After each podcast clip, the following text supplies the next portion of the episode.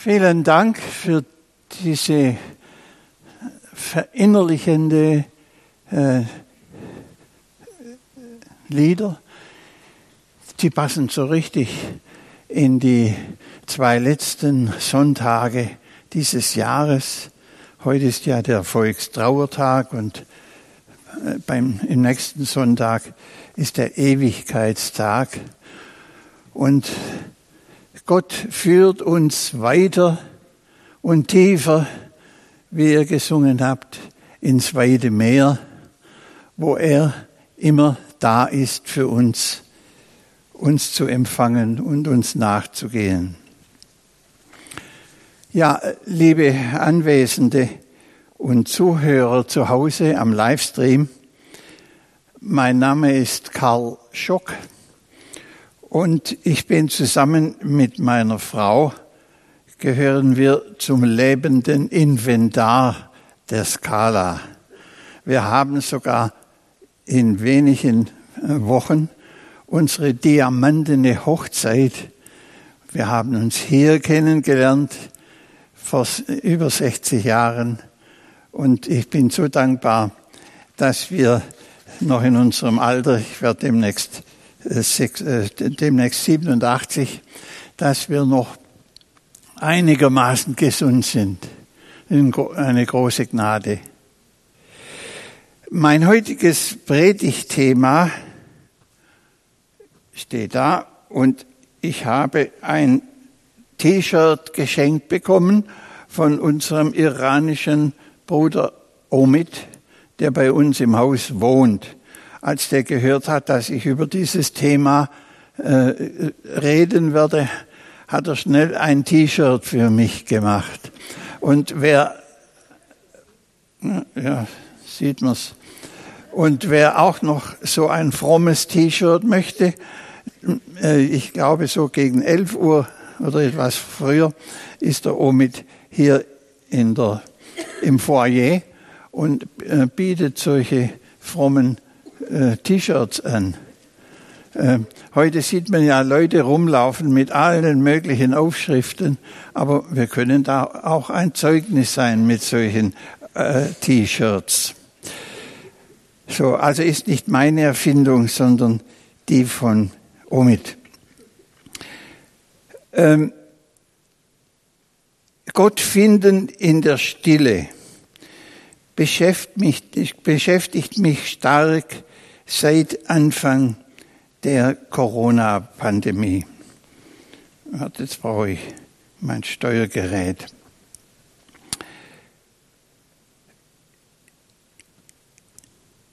Im, nein, Moment, so. Im Jahre 2010 gab es zum ersten Mal das Jahr der Stille. Könnt ihr euch noch entsinnen? Vielleicht noch.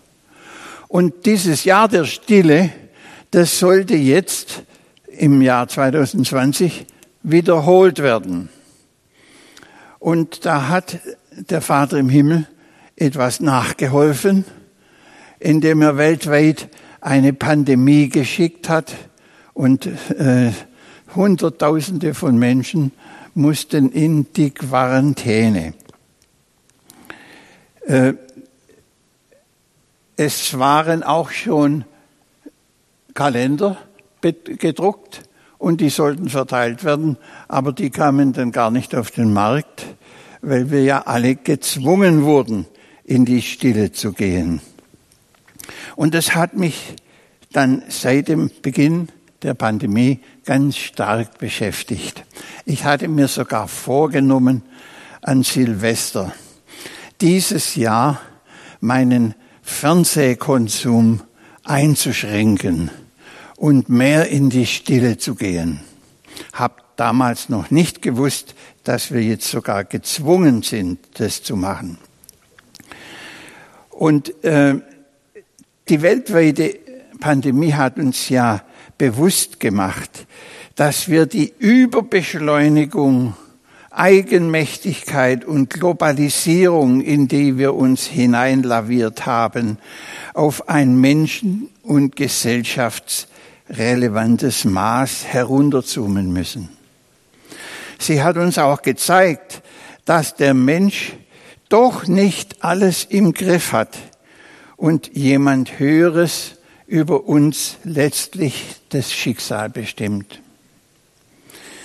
Ich meine, dass für uns Christen die Pandemie jedoch eine geistliche Herausforderung ist, nämlich unsere Christusnachfolge, über die wir in den letzten Wochen ja Predigten gehört haben, zu intensivieren und um eine Heiliggeisterweckung und Heilwerden unserer immer gottlosen gottloser werdenden Gesellschaft zu, zu flehen. Der Begriff Quarantäne ist heute ja weltweit in aller Munde. Er bedeutet, zu Hause zu bleiben, Kontakte und damit Ansteckungsgefahr vermeiden, in die Stille gehen. Wisst ihr, woher der Name Quarantäne kommt? Im 14. Jahrhundert wurden in Venedig eintreffende Schiffe, die eine Krankheit an Bord hatten, 40 Tage, ist der, der italienische Ausdruck, Quaranta, äh, in, auf Rede gelegt, äh, so wie wir vorhin im Chorus gehört haben, du schickst mich aufs hohe Meer.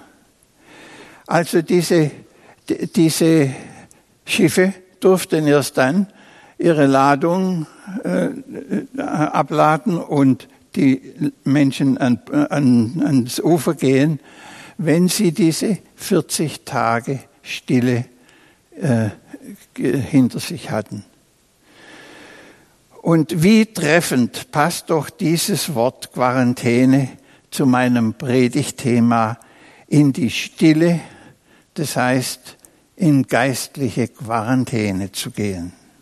Anker zu werfen, weg von der Geschäftigkeit und heil werden an Leib und Seele. Wir sind weltweit in einer geistlichen Pandemie der Gottlosigkeit. Wer dort, äh, vor der uns Gott davor beschützen und heilen muss. Dass ein Quarantäne ein Segen sein kann, hat auch unsere Schwester Andrea vor kurzem erlebt. Sie sagte mir, dass sie zwar in den harten ersten zwei Wochen stark unter dem Covid-Symptomen gelitten hat und kaum mehr beten konnte. Aber nach der Genesung erlebte sie, wie sie mir erzählte, eine starke Gottnähe die sie geistlich stark aufgebaut hat. Und das wünschen wir uns ja allen. Für, äh, für alle, die in der Quarantäne oder in diesen Tagen leidend sind. Ich habe selbst nach einer durchlittenen Krankheit vor äh, vier Jahren auch die Erfahrung machen dürfen, dass meine Gottesbeziehung sich bis heute stark intensiviert hat. Im ersten Petrusbrief steht, der Gott aller Gnade aber, der euch berufen hat zu seiner ewigen Herrlichkeit in Christus, der wird euch, die ihr jetzt eine kleine Zeit leidet, aufrichten, stärken und gründen. Lärm macht krank, Stille heilt. Ärzte sagen, dass allein in Deutschland 13 Millionen Menschen über 15 Prozent der Bevölkerung lärmgeschädigt seien. Circa 4000 Menschen wurden durch Lärm vorzeitig an Herzerkrankungen sterben. Es stimmt, der heutige Mensch flieht vor der Stille und damit vor sich selbst. Er zerstreut sich durch übertriebene Geschäftigkeit äh,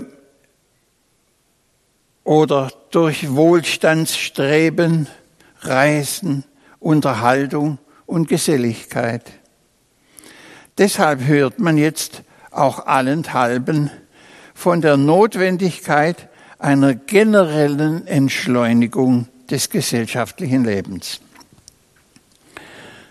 Deutsche aktivieren laut einem, einer Studie der Universität Bonn zum Beispiel ihr Smartphone durchschnittlich 53 Mal am Tag.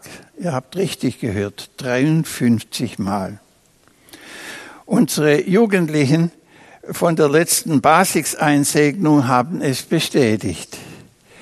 Wie sie 15 bis 20 Stunden pro Woche am Smartphone Zeit verbringen.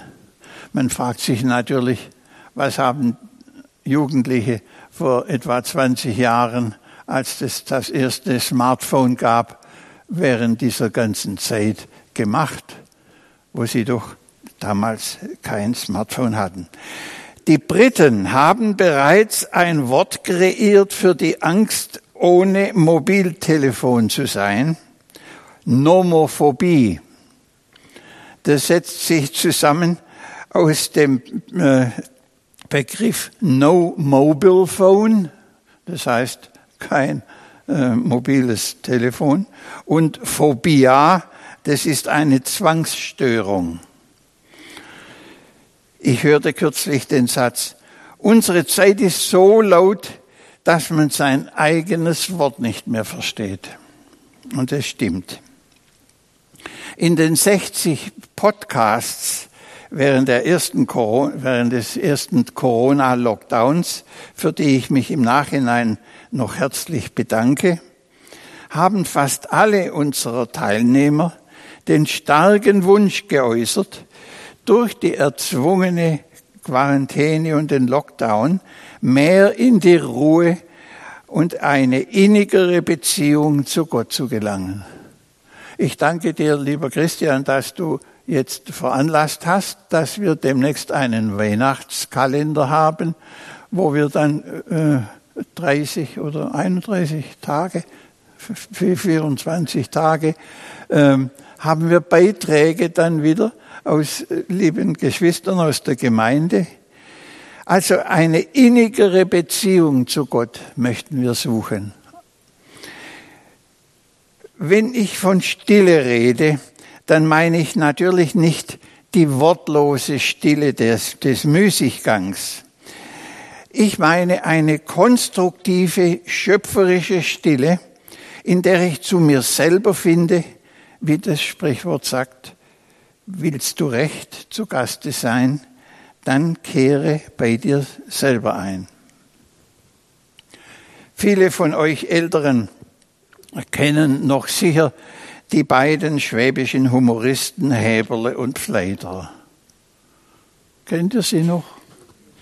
Pfleiderer rät in seinem altklugen Honoratiorenschwäbisch dem Vielschwätzer Häberle, Sie müssen in sich gehen.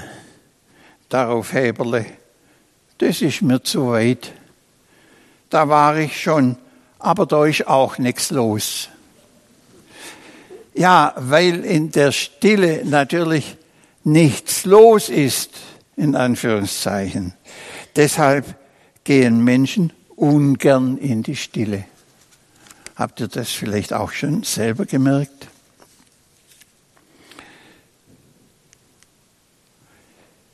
Im bekannten Fresko von Michelangelo in der Sixtinischen Kapelle im Vatikan haucht, wie ihr hier auf dem Bild seht, der Schöpfer Gott unserem Urvater Adam seinen Odem ein.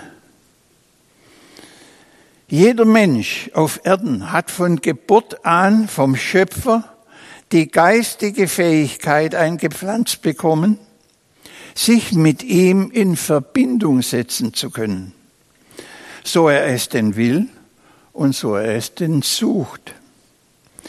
Das macht im Übrigen den Unterschied aus zwischen dem Menschen und dem Tier. Dieses Geistmodul unseres Gehirns nennt man auch die, die Geistseele des Menschen oder kurz den Geist des Menschen, mit dem wir mit der Transzendenz, das heißt mit Gott im Glauben kommunizieren können. Die Kirchenväter, die sprechen von Seelenkräften oder Organen dieser Geistseele, als das sind Selbsterkenntnis, Gewissen, Glaube, Liebesfähigkeit, Vertrauen und Hoffnung. Kultiviert der Mensch diese Seelenkräfte nicht, das heißt, lebt er nur im psychosomatischen und rationalen Bereich, entstehen Krankheiten, die auch immer stärker in unserer Zeit in Erscheinung treten. Depressionen, Süchte, Phobien, Aggressionen und so weiter. Ganzheitliches Heilwerden, Lebenssinn, Urvertrauen, Versöhnung, innerer Frieden, der Shalom auch genannt wird. Kurz das, was uns die Bibel verheißt, wenn wir in Gottes Gegenwart kommen, geschieht aber nur in der Stille. In der Stille vor Gott treten wir gleichsam in das Kraftfeld des Heiligen Geistes. Dort können wir auch Gottes Stimme hören, die unserem Geist Trost, Zusprüche und Weisungen ergibt. Dazu einige Schriftstellen. Im Psalm 62, 2 bis 6. Meine Seele ist stille zu Gott, der mir hilft. Oder, aber sei nur stille zu Gott, meine Seele, denn er ist meine Hoffnung. Oder im Jesaja 30, Vers 15. Denn so spricht der Herr, Herr, der Heilige in Israel. Wenn ihr umkehret und stille bliebet, so würde euch geholfen. Durch Stille sein und Hoffen würdet ihr stark sein. Interessante Bibelstellen. Die, äh, ich habe festgestellt, die Bibel ist vom Alten Testament durchs Neue hindurch ständig voll mit dem Aufruf, in die Stille zu gehen. Im Alten Testament kamen alle Gottesoffenbarungen aus der Stille. Mose empfing die zehn Gebote alleine auf dem Berg Horeb. Elia erlebt Gott im stillen, sanften Säuseln, nicht im Sturm oder im Erdbeben. Die Braut im Hohen Lied findet den Bräutigam in der Stille der Nacht. Oder denk, denken wir an das Neue Testament. Jesus begann seinen Dienst, indem er 40 Tage, interessant, Quarantäne, in die Stille der Wüste ging. Und hernach ging er regelmäßig in die Stille vor wichtigen Entscheidungen. Wie viel mehr haben wir das nötig? Alle Kirchenväter und Heiligen lehrten und lebten das Stille Sein vor Gott. In der Stille der mittelalterlichen Klöster entstand Zivilisation. Es gibt ein sehr schönes Jesuswort. Wenn du aber betest, so gehe in dein Kämmerlein und schließ die Tür zu und bete zu deinem Vater im Verborgenen. Und dein Vater, der in das Verborgene sieht, wird es vergelten öffentlich. Also hier geht es um ein intimes Gespräch eines Kindes mit dem Vater im Verborgenen. Man nennt dies auch Kontemplation oder beschauendes und hörendes Gebet. Ähm, oder Meditation, das heißt zur Mitte finden. Zur Mitte finden. Für Christen ist Jesus Christus die Mitte. Er ruft uns liebevoll, in seine Gemeinschaft zu kommen, in und an ihm zu bleiben, wie die Rebe am Weinstock. Christus sagt, suchet, so werdet ihr finden, und klopfet an, so wird euch aufgetan. Wir haben also eine Abholpflicht dieser Verheißungen. Gott hat keine Bringschuld. In diesem schönen Bild von Jan Vermeers aus dem 17. Jahrhundert spricht Jesus zur viel beschäftigten Martha. Wir kennen ja alle diese Begebenheit in Bethanien. Martha, Martha, du machst dir viele Sorgen und Mühen, aber nur eines ist notwendig. Maria hat das Bessere gewählt, das soll nicht von ihr genommen werden. Darüber wird ja sehr viel gepredigt, auch heute im äh, äh, Jahr oder Zustand der Frauenemanzipation. Äh, Man hat immer so den Unterton, die äh, Martha, die ist noch die im Haushalt tätige und die Maria ist die äh, heilige und äh, bevorzugte. Äh, Martha und Maria sind hier als Typen gezeichnet, die bestimmte Anteile des christlichen Lebens repräsentieren. Dabei steht Martha für die Vita Activa, also für das wirkende Schaffen. Maria steht für die Vita Contemplativa, das heißt für die Stille, die Beschäftigung und Hören auf Gott. Beides ist natürlich Gott gewollt und wichtig zu seiner Zeit. Aber durch das Hören auf Gott, das Hören auf Christus, entsteht die Motivation für das wirkende Handeln. Meister Eckehart, der mittelalterliche Lehrer geistlichen Lebens, spricht vom Inneren und Äußeren unserer Seele. Er sagt, wenn du Äußeres zu wirken hast, musst du ins Äußere gehen. Kehre aber so oft wie möglich wieder zurück ins Innere. Ja, man kann sagen, das Leben im Inneren, das heißt im Geist, heiligt das äußere Wirken. Denn nur aus einer geistgereinigten Quelle fließt gesundes Wasser.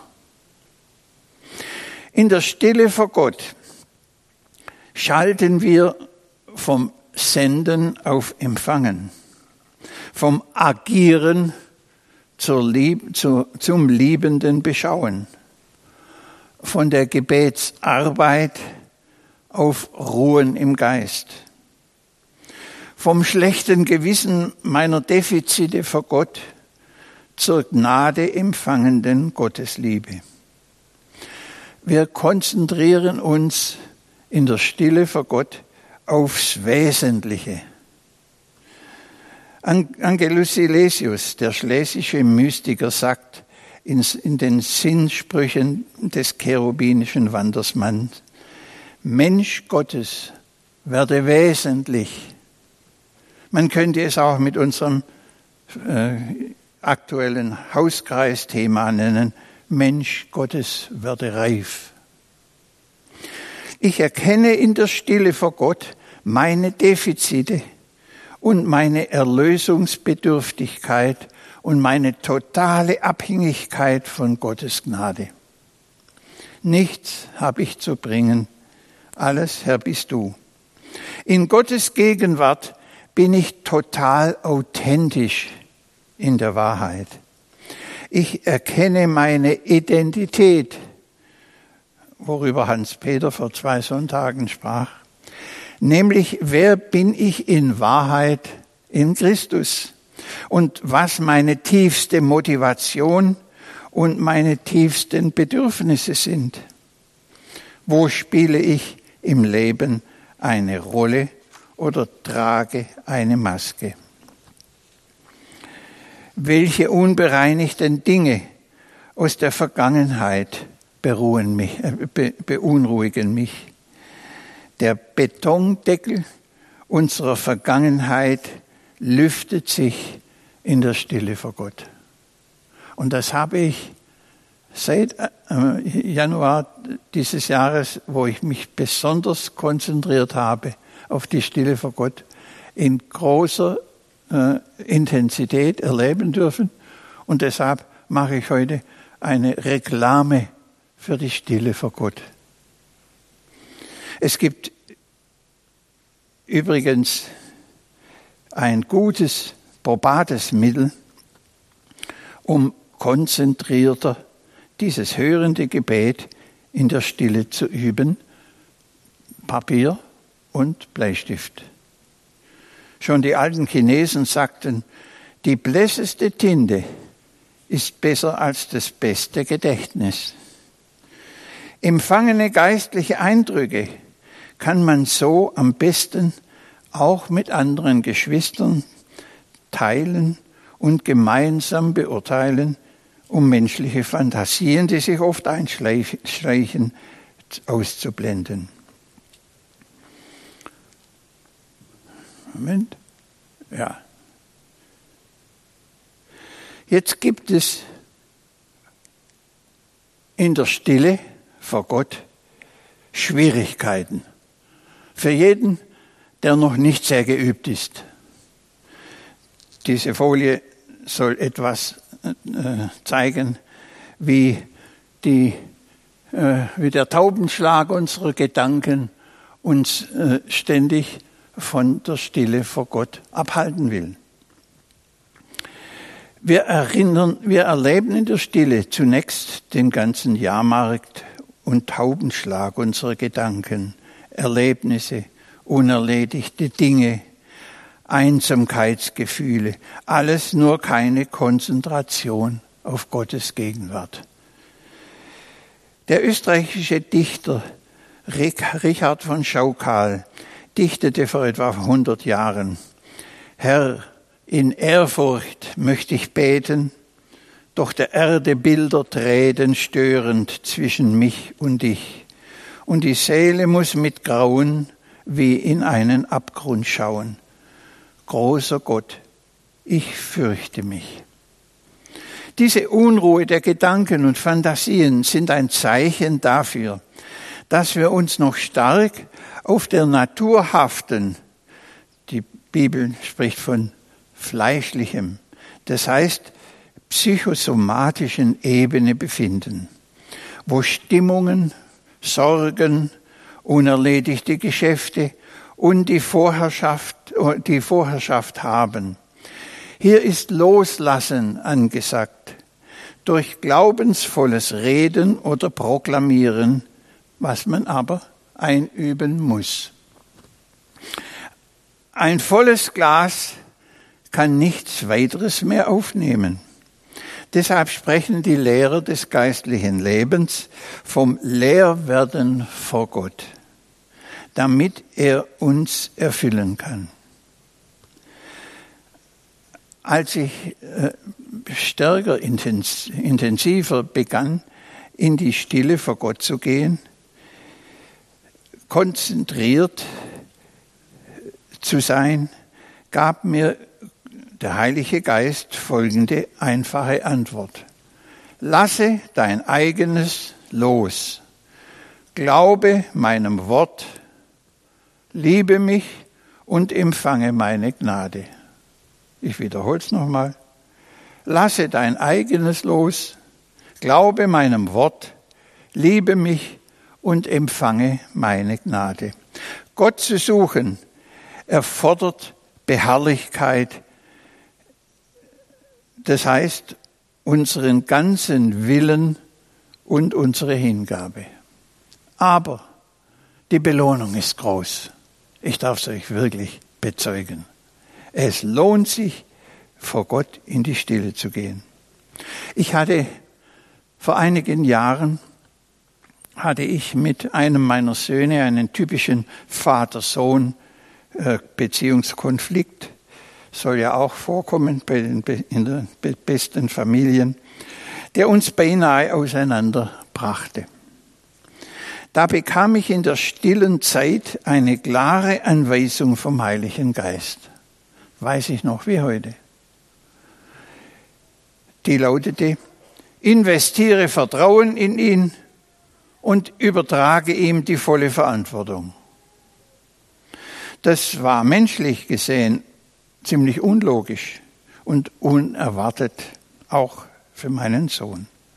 Aber durch, diese, durch diesen Anruf Gottes in der Stille veränderte sich schlagartig unser Konflikt und brachte uns beide wieder zusammen was sich später als die einzig vernünftige Lösung zeigte.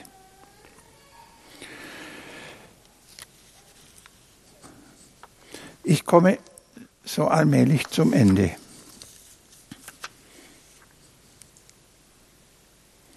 Was bringt mir die Stille vor Gott? Ich habe es mal zusammengestellt und habe versucht, ein Akronym, das ist ein Bedeutungskurzwort zusammengefasst. Erstens, die Stille vor Gott bringt uns Segen, das heißt ein inneres Heilwerden. Zweitens, es gibt uns Transformation, das heißt Veränderung, Heilung. Man wird heil und kommt in eine größere Gottnähe mit sieben Meilenstiefeln in der, in der Stille. Drittens, es gibt uns eine Identität, eine, eine Selbsterkenntnis. Woher komme ich? Wer bin ich? Wohin gehe ich? Alles das, was heute, heutzutage in der Gesellschaft die die Menschen krank macht, wenn sie keine Identität haben. Dann schenkt uns die Stille vor Gott Liebe zu Gott und dem Nächsten. Viele, äh, meist von mir selber, die sagen, ich möchte gerne Gott mehr lieben. Und ich möchte auch gerne Menschen lieben, auch solche, die mir unangenehm sind. Geh in die Stille. Dort wirst du die Motivation finden und die Gnade, die es dazu braucht, um Liebe zu üben. Es gibt uns Lebensfülle, Glück, Motivation. Das sind die äh, Buchstaben von dem Wort Stille vorne. Und zum Schluss Ermutigung, Glaubens- und Lebensmut. Also wer diese wunderbaren Wirkungen nicht wünscht, dem kann ich auch nicht helfen. Wir müssen deshalb, ihr lieben Geschwister, wir müssen deshalb diese anfänglichen Hemmungen, diese Schwierigkeiten, die wir manchmal haben und wo wir immer gerne äh, geschäftliche, familiäre und sonstige Prioritäten äh, vorausschicken, um dieser Stille zu entfliehen. Wir müssen das ändern. als ganze Gemeinde, als ganze Christenheit müssen wir das ändern.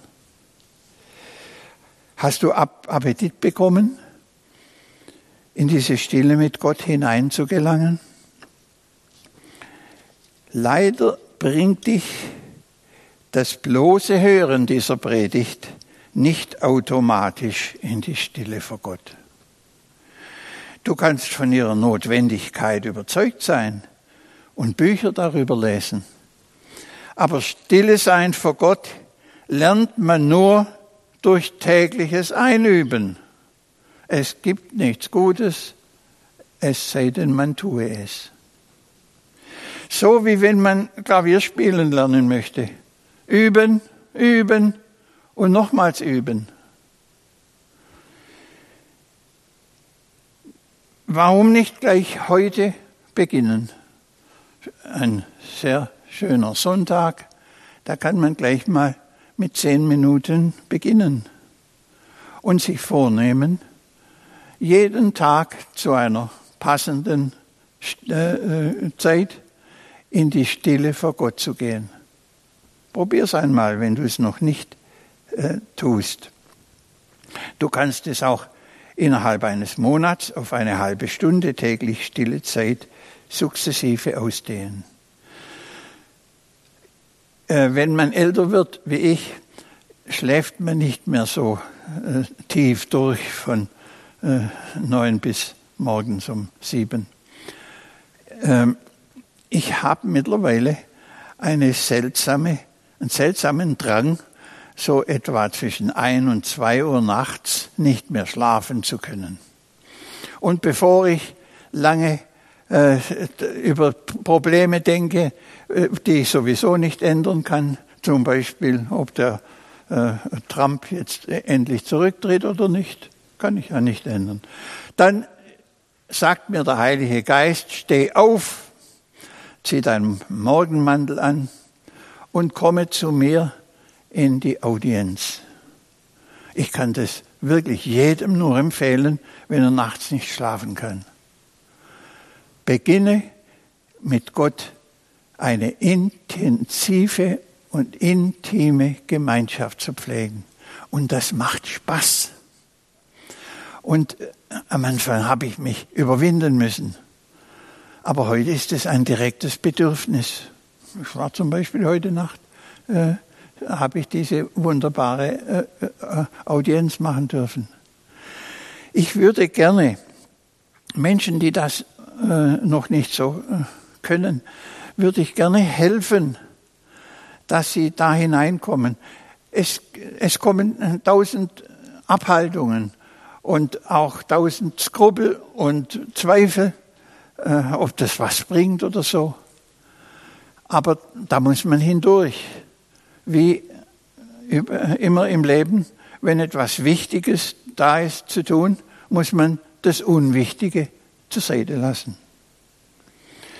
Natürlich kannst du auch tagsüber von morgens bis abends äh, mit Gott reden, in eine Stille mit ihm zu kommen, äh, in der S-Bahn oder äh, wenn du Auto fährst oder so weiter.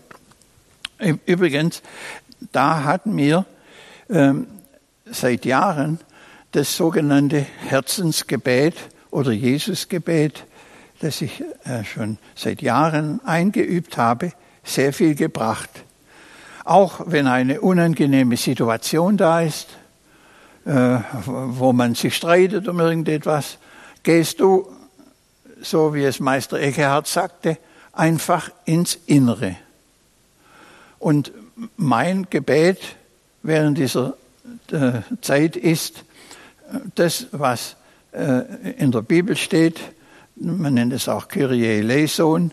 Das heißt, Herr Jesus Christus, Gottes Sohn, erbarme dich meiner. Und kannst es dann noch ausweiten. Herr Jesus Christus, Gottes Sohn, Heiland und Erlöser, erbarme dich meiner. Das ist übrigens ein ganz probates Mittel, dieses Herzensgebet, wenn Streit da ist, wenn wir mit Menschen zusammenkommen, die uns absolut unsympathisch sind und Sachen behaupten, die wir wirklich nicht nachvollziehen können oder die sich streiten, dann hilft es viel besser zu sagen, Herr, erbarme dich meiner, damit ich es überwinden und vergeben kann, als dass man beten, Herr, ändere jetzt meine Frau oder diesen Menschen. Versteht ihr? Immer mea culpa. Äh, äh, äh, äh, wie, wie heißt die Übersetzung? Äh, äh, selber an die Brust schlagen. Das ist die richtige Methode.